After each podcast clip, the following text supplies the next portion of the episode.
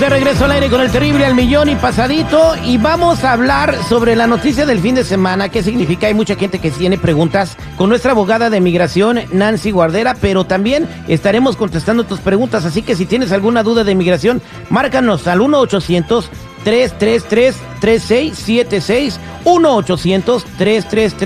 1-800-333-3676. Abogada, buenos días, ¿cómo estamos? Al millón y pasadito, Terry. Vámonos con Carlos, que tiene una pregunta. Carlitos, buenos días, ¿cómo estamos? Buenos días, al millón y pasadito.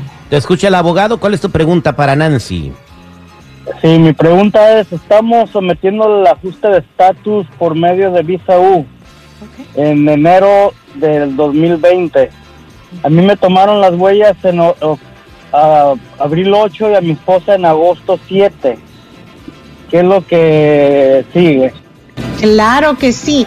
En ese proceso, el- la visa U está tomando más o menos. ¿En qué, en qué ciudad vive? Número uno. En ah, Perris, California, Riverside.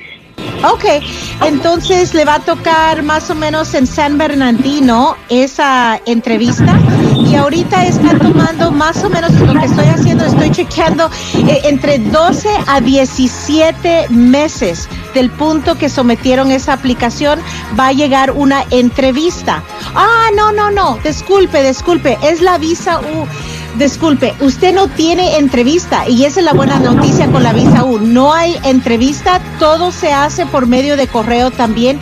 Y eso, disculpe que me estoy tomando porque eh, estoy viendo la computadora ahorita, eh, está tomando entre 19 a 34 meses para que ellos puedan darle la aprobación de la residencia. La buena noticia es para todos los demás que han sometido su visa U. Ah, ahorita están procesando marzo del 2016. Estoy saltando a las personas que ya sometieron su visa U porque estoy viendo el tiempo de proceso. Pero para usted, Carlos, está tomando 19 a 34 desde el punto que lo sometieron. Paciencia. Ok, Carlitos, paciencia, no se me agüite, ¿ok, Carlitos? Gracias. A ti, Carlitos. Vámonos con María. María, buenos días, ¿cómo estás, María? Al millón y pasadita. Buenos días, ¿cómo han estado? Pues yo bien guapo, mija, eso ya no se me quita, pero bueno, ¿cuál es tu pregunta para el abogado? Bueno, mi pregunta es la siguiente. Yo entré legalmente a este país hace muchos años y me casé años después, pero lo que pasó fue que yo nunca cambié el apellido a migración, de casada, de soltera a casada.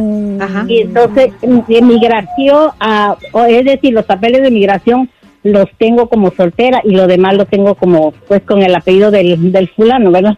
Claro. Pero es lo que yo quiero cambiar. Del ¿Qué fulano, o sea que ya no estás con el fulano. No, ya no. Pues nada más se casó por los papeles con él. Ay, ay, No, ay. no, no, no, no, no. Está muy equivocado porque yo obtuve los papeles por mi papá y le, y legalmente entré a ese país.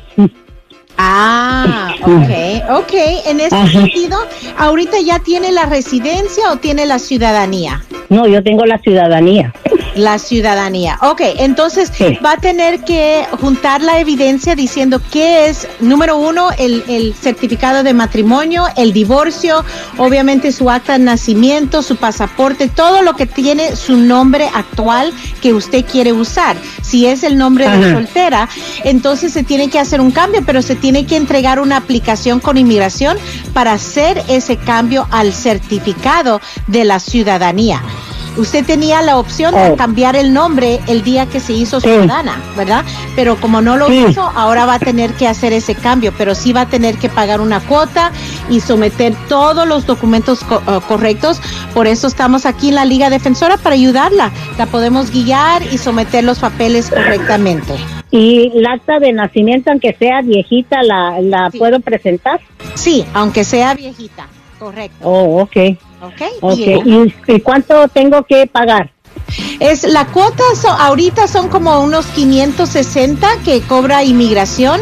Recuérdense Ajá. para todos que las cuotas iban a subir octubre 1 y por litigio se paró el inicio de ese, esos aumentos, pero ese aumento va a pasar ya en, en el futuro.